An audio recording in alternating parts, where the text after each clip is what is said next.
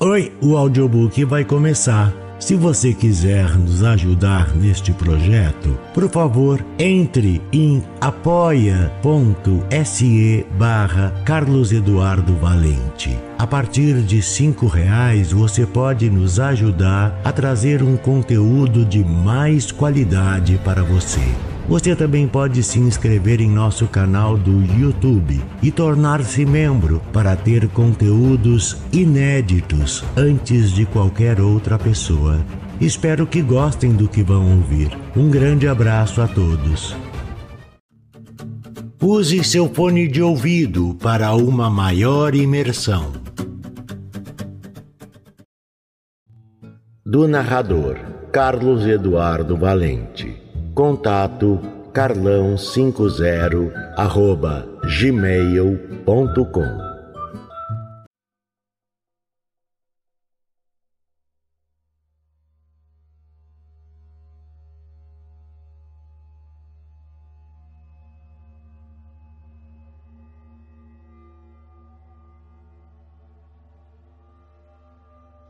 O Deus Antigo de Rastur, de Bruno Godoy, narração de Carlos Eduardo Valente.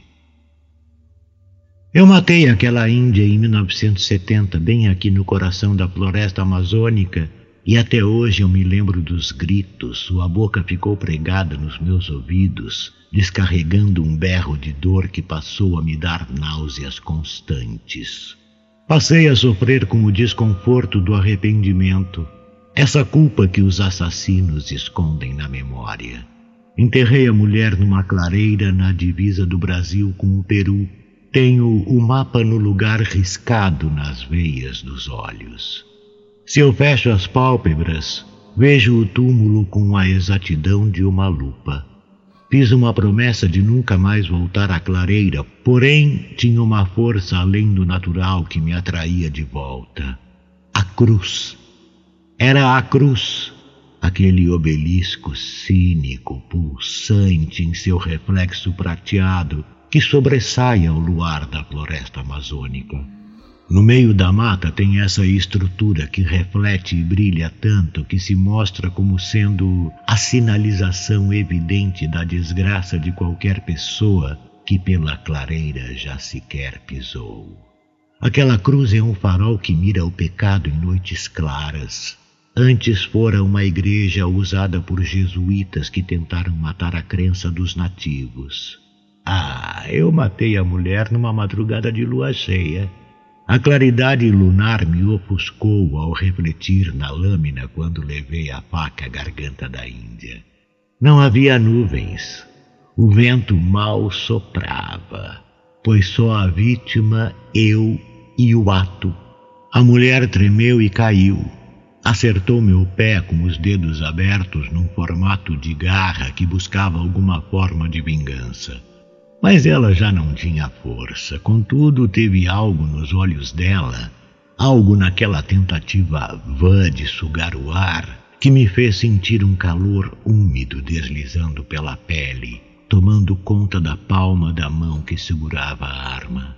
A Índia me amaldiçoou simplesmente. Ela conseguiu balbuciar. Batista, você vai morrer junto. A lua assistiu ao crime. A esfera de Mercúrio jogando sua luz para escancarar o caldo vermelho que pingava da arma. Enterrei a mulher, dei as costas e saí da clareira e não me lembro o que se passou depois disso. Passei a detestar a lua. Sua luz me coça os olhos. Na mata fechada, uma lua grande te persegue, não importa quão fundo você vá pela vegetação, o prateado rasga a copa das árvores, dança pelos galhos e cai sobre você num jogo de sombras em espiral.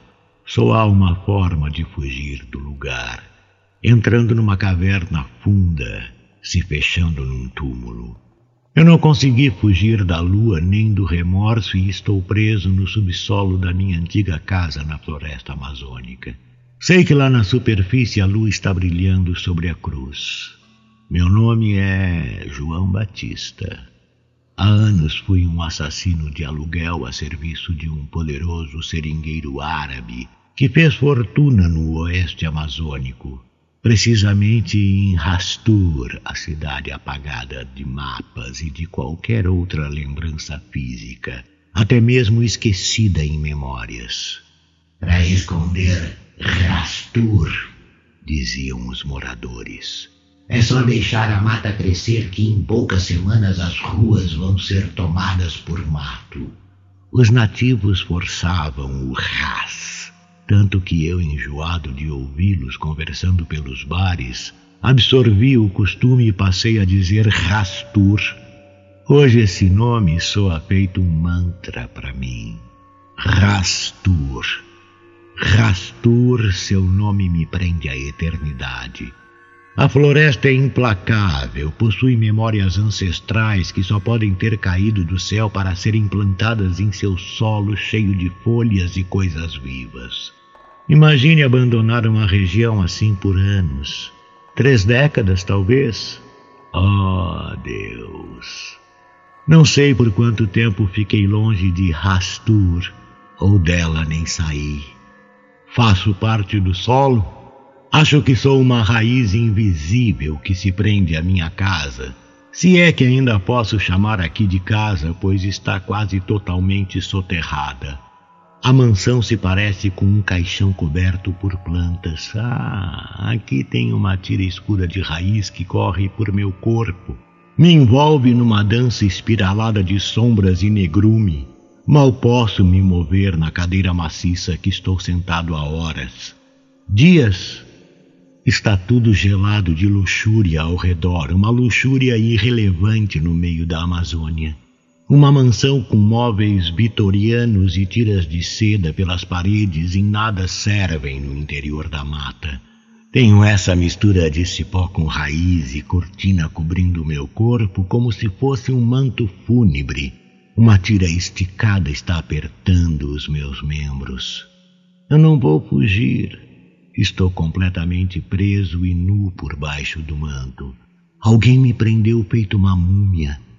O telhado deve estar se apontando sobre o solo lá fora, e se esse negrume da danação do subsolo se expandir parede acima, poderia talvez levar meu corpo junto à superfície.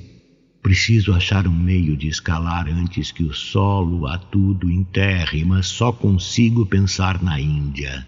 Batista, você vai morrer junto.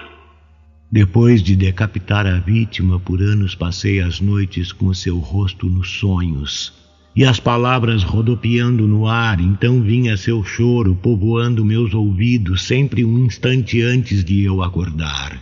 Todos os dias, no mesmo horário, independente da cama em que eu me deitasse. Se eu adormecer aqui sobre o mofo dos móveis, despertarei com as mesmas palavras. Batista, você vai morrer junto. É um processo. Vejo o rosto dela, começa o pesadelo.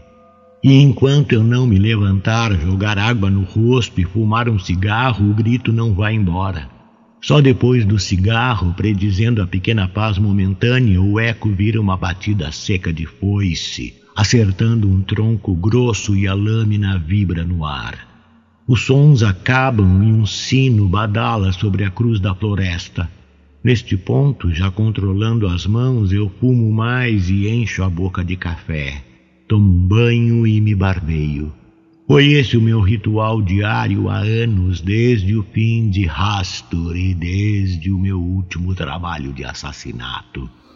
Às vezes vejo faixas negras prendendo os pulsos da Índia e, de repente, o som vira a batida solitária de um tambor.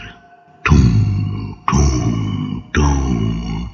Sei que é um pedaço de pau acertando uma laje solta no solo. Depois tudo vira uma seringueira e um facão desce para se prender no tronco e uma cabeça feminina rola ao fundo. Cabelo longo, abundante, um rosto esquálido, feições tristes, com o nariz ossudo e o queixo retraído. Depois que esse trauma passou a me perseguir, eu entrava para o barracão no fundo do quintal da mansão, onde eu tinha uma oficina doméstica, e me sentava à bancada para tentar recriar o som do sonho. Eu senti uma ligação forte com aquela pancada de pau em concreto. Achava que se conseguisse recriar o barulho, talvez a memória voltasse com tudo, e aí sim eu pudesse desvendar o sonho, conectar os fragmentos imaginários e formar um contexto deste pesadelo perpétuo.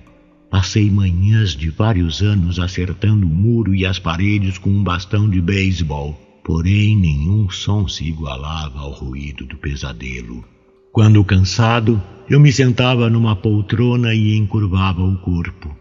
Os olhos tão secos de fadiga que não se fechavam se mantinham numa abertura desconfortante.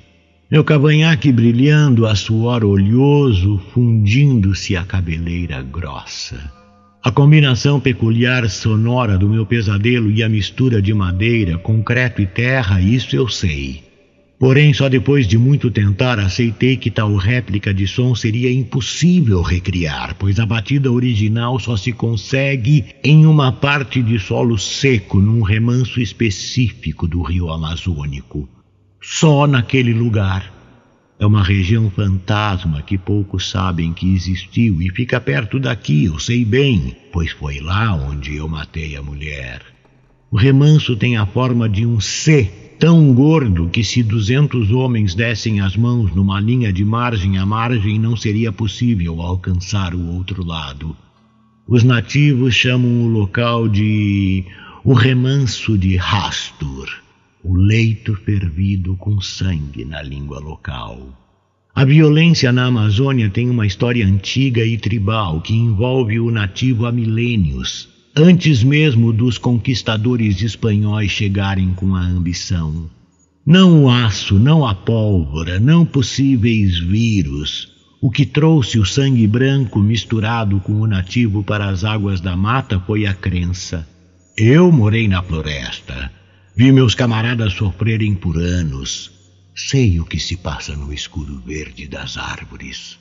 Antes dos espanhóis havia crença num Deus antigo simbolizado nas pitorescas formas rupestres em pedra dentro de cabanas preparadas com uma mistura que só se faz crer que existiu na China antiga.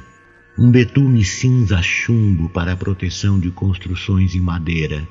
Essa tecnologia importada estava lá, no mato, anos e anos antes dos espanhóis. Morei numa cabana dessa quando dividi uma rede com um camarada índio tão agressivo que sua vilania era exposta na fileira de dentes tortos, lembrando a mandíbula de uma piranha que acabou de abocanhar uma bola de argila. Nós o apelidamos de dente de piranha. Em meados de 1900, o povo branco transformou algumas tribos em escravos. Os nativos resistiram então, o mercado da borracha contratou caçadores para capturar e exterminar índios rebeldes. Uma mata tão abundante quanto a floresta amazônica, que abraça dois países, teve 90% do seu povo chacinado. Com a guerra iniciada, tribos se isolaram, se retirando para os mais remotos cantos da mata, e lá viveram sem nada de contato e nunca se mostrando. Essas tribos são chamadas de os isolados.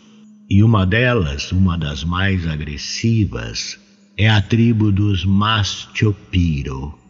Eles escutam passos, Batista. Foi a última coisa que Dente de Piranha sussurrou para mim antes do cabo da minha faca partir sua testa em quatro.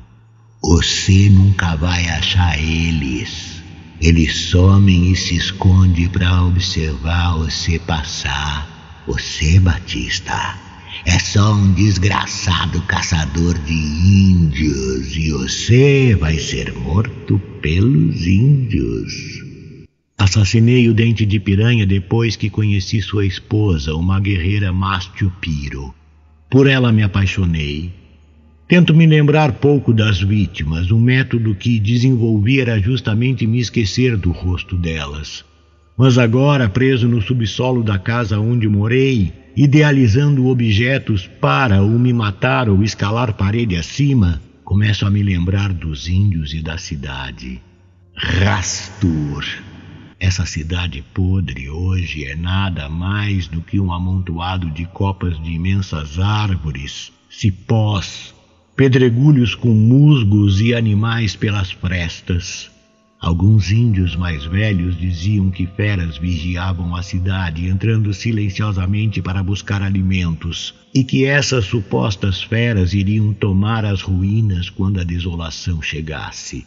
São onças negras com os olhos de ouro polido e que dormem ao pé da cruz do remanso. B Batista. Um seringueiro sempre bêbado disseminava as lendas quando nos reuníamos para comer. Batista, essas feras vêm para escavar o solo em busca de cadáveres cobertos por essas faixas negras feitas daquele pó estranho. Eu recebia bem tipos assim de lendas. Era um elemento de terror a mais para se usar em métodos de tortura psicológica. Aqui neste solo, ele batia o pé. Os cadáveres ficam preservados por décadas. Sabia disso?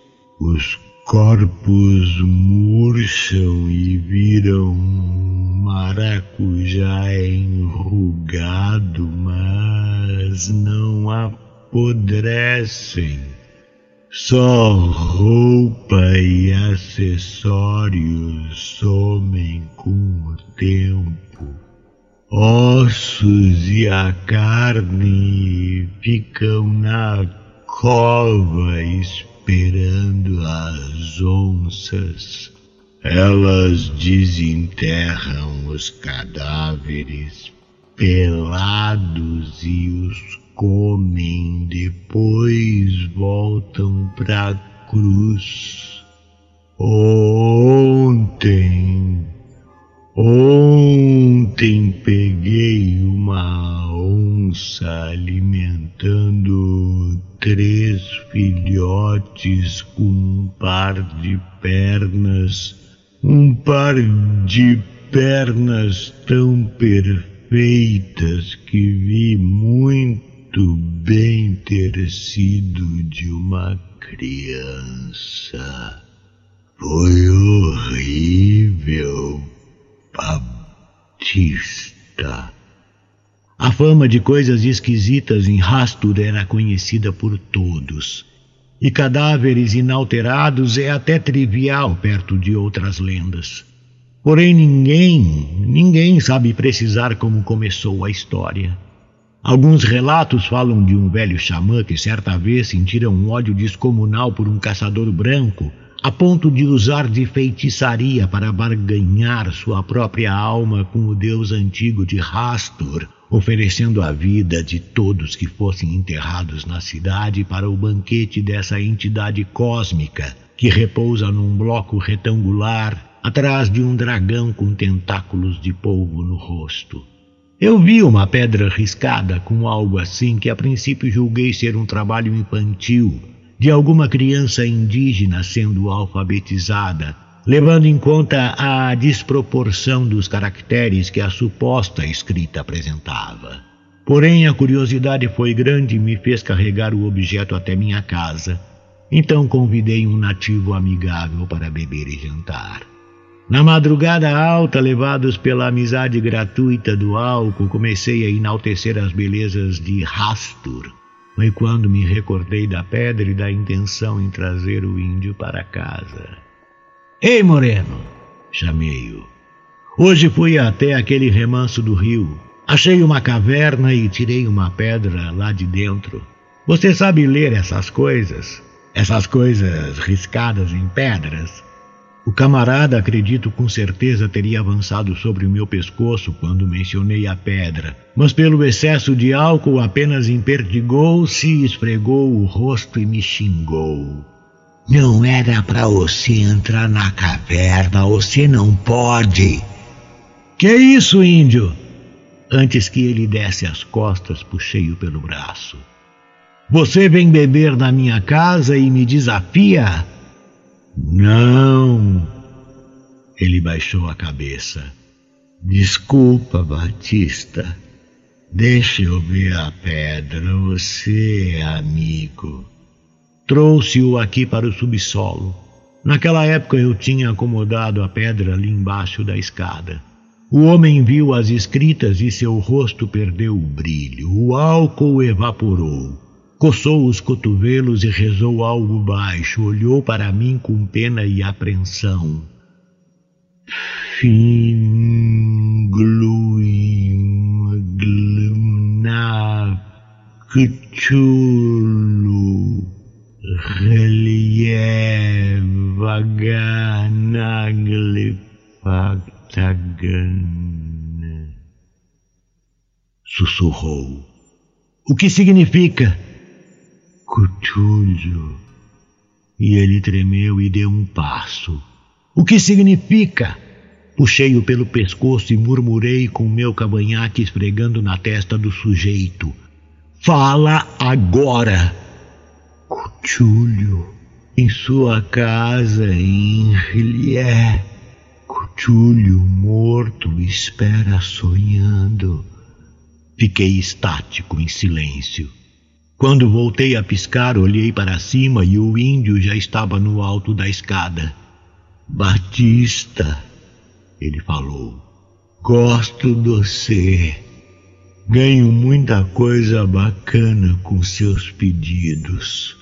Quero conhecer cidades, mas não me procure mais.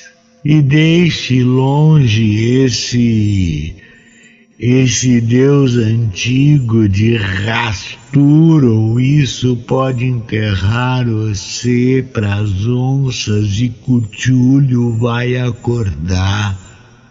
Deu as costas, mas antes de sair pela porta do porão, declarou algo obviamente decorado que viria entre as maiores aspas possíveis. Aquilo que não está morto pode jazer eternamente e com eras estranhas até a morte pode morrer. Nunca mais vi aquele índio. De toda forma, foi motivado por essas coisas esquisitas que em 1928 uma comissão do Exército Brasileiro decretou a extinção literal da estranha Rastur. Por ser uma região atrasada, para não dizer rústica demais, esse canto do país era guiado por mitos. Qualquer coisa que despertasse algum sentimento vil em alguém era semente para uma lenda, e assim, doravante, casos de sumiço de pessoas, mortes e aparições de fantasmas seriam replicados, fomentando algum mito novo. Eu, em minha juventude irracível, fui supersticioso, tanto que permiti que ordenassem a morte da Índia que amei para mostrar que eu não faria parte de um boato que certamente seria alimentado nas memórias da cidade como algo do tipo a lenda da guerreira Mastiopiro que degolou Batista, o seu amante branco. Eu deixei Cauana morrer. Cauana era o nome dela, a esposa do dente de piranha. Quando entreguei Cauana para morrer, achei uma bolsa com seus pertences finais e dentro encontrei uma carta me contando sobre um livro de nome Necromicon, assinado por um tal árabe louco Abdul al-Hazred. Não me lembro nem onde deixei a pedra que tirei da caverna, mas me lembro muito bem do momento em que permiti que sentenciasse Calvana. Na época, um camarada encherido descobriu meu romance com ela. O caso virou assunto do governo e chegou até o homem mais rico da cidade, o seringueiro árabe, que logo usou de sua própria interpretação da justiça para encerrar o boato, alegando ainda ser parente do tal Abdul al-Hazared e exigindo para si o Necromicon, porém ninguém soube localizar esse livro, nem se era verdade ele ter de fato sido de Cauana. Minha mansão sofreu muito com o tempo e o solo cedeu, enterrando um terço da construção. O porão, que já era profundo, agora está três metros mais fundo. Minha sorte, caso essa palavra possa sequer ser mencionada aqui em Rastur, é a parede norte ser de madeira do porão até o segundo andar, e a estrutura está esburacada, o que permite o sol entrar. Luz é o que preciso e começo a ficar apreensível, pois uma lanterna é o que eu queria. Tenho que me livrar das amarras, achar a pedras e correr daqui antes que a lua chegue. Essa umidade podre me irrita. Vou sair. Se a porta não abrir, escalarei a madeira até a terceira abertura e arrebentarei a janela. Assim alcançarei o nível da rua. Está difícil calcular corretamente como está lá fora devido ao bloqueio da vegetação que subiu pela fachada. Estou literalmente numa jaula enterrada na Amazônia. Como caí nessa armadilha? Eu nunca ia retornar aqui. A cruz. Foi ela. Ela foi plantada no remanso em C pelo parente de Abdul al-Hazred, a pedra da caverna, quem levou aquela coisa até lá. Quando a encontrei, ela estava colocada com cuidado no altar. Alguém teve esse trabalho de levar um objeto pesado pela mata. Ah, consegui me livrar das amarras. Estou livre. Ah, de quem é essa valise? Que objeto mais simplório, está gasto e, obviamente, ah, tem um segredo na tranca. Com certeza pertencia a algum advogado que levava documentos sigilosos dentro da valise. O couro é grosso e resistiu ao tempo. É leve. Não consigo pensar em nada de valor que merecesse uma proteção desse tipo em Rastur, ainda mais no subsolo da minha casa. Será que era de Cauana? Estranho, apesar da leveza e volumoso, vai me atrapalhar na escalada. A não ser que eu abra, a não ser que eu arrebente a tranca e veja o que tem dentro. Ah, tem um diário. Ou isto é um livro? Hum, é um diário, numa mistura de árabe com português cheios de erros, tão horrível quanto a fala do mais ignorante nativo mas de alguma forma enjoativa, compreendo o teor da escrita atropelando os erros e termos desconhecidos, posso localizar uma menção a esse tal de Deus antigo amazônico. Aqui diz que em sua casa em Rié, Cthulhu morto espera sonhando. Vou me sentar e estudar. Ah, passaram-se horas? É noite agora. Cadê a luz? Cadê as memórias da cidade? É verdade que hoje nada mais se tem da velha Rastur. Sim, certa vez, certa vez tentei procurar jornais ou revistas sobre a região, mas foi infrutífera a busca e agora encontro um diário repleto de memórias que contam algo sobre a cidade destinada à vilania coletiva. Estava aqui esse tempo todo, debaixo do meu nariz. Este diário é o tão buscado Necromicon. Será por isso que o rico árabe veio ao Brasil? Viera ele buscar o Deus antigo, essa intenção tão primitiva quanto a alma da floresta? Ah, eu me lembro agora, por Deus eu me lembro. Meu nome é João Batista e eu matei a Cauana. Foi ela, a Índia, que eu degolei em 1970, depois de ela ser julgada em praça pública e condenada à morte. Não apenas uma nativa da mata, mas uma mulher que eu amava. E se fui eu quem matou Cauana, por que ela deixaria o livro na valise junto à escada? A não ser que as últimas palavras dela foram realmente verdadeiras. Você vai morrer. Cauana sabia. Por isso deixou o item aqui, literalmente plantando o mal sob meus pés. Oh, Quem tiver a posse do Necromicon só pode viver em tormento, mas é o remorso, o remorso que me destrói. Eu degolei a mulher que eu amava. Estou recobrando a cena como se fosse um filme. A lâmina passou direto por seu pescoço e acertou o tronco da seringueira atrás de nós. Ah, o som nos meus ouvidos é a arma acertando a árvore.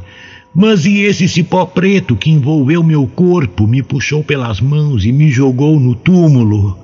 Ah, havia uma caverna no remanso do rio, na curva em C. Para lá eu corri, tropecei no cipós e caí na caverna. Tentei escalar a parede de pedra, cortei os dedos, catei um pedaço de pau e acertei a laje de concreto que um grupo de homens usaram para fechar a entrada. Eles queriam me punir.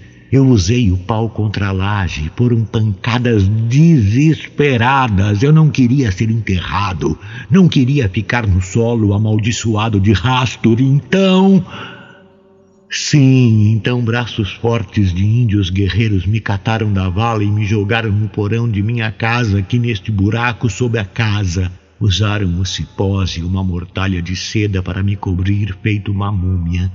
Eles me enterraram no meu subsolo, pois aqui é o seio da lenda da maldição eterna. Aqui é o solo que preserva o cadáver. Eu estou nu. Disseram que no solo de Rastur roupas e pertences se perdem. O cadáver rápido se expõe em sua nudez fria.